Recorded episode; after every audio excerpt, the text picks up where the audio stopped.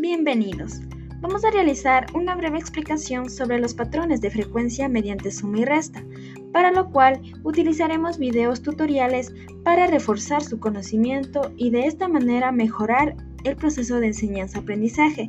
A continuación, podrán observar cada uno de los materiales.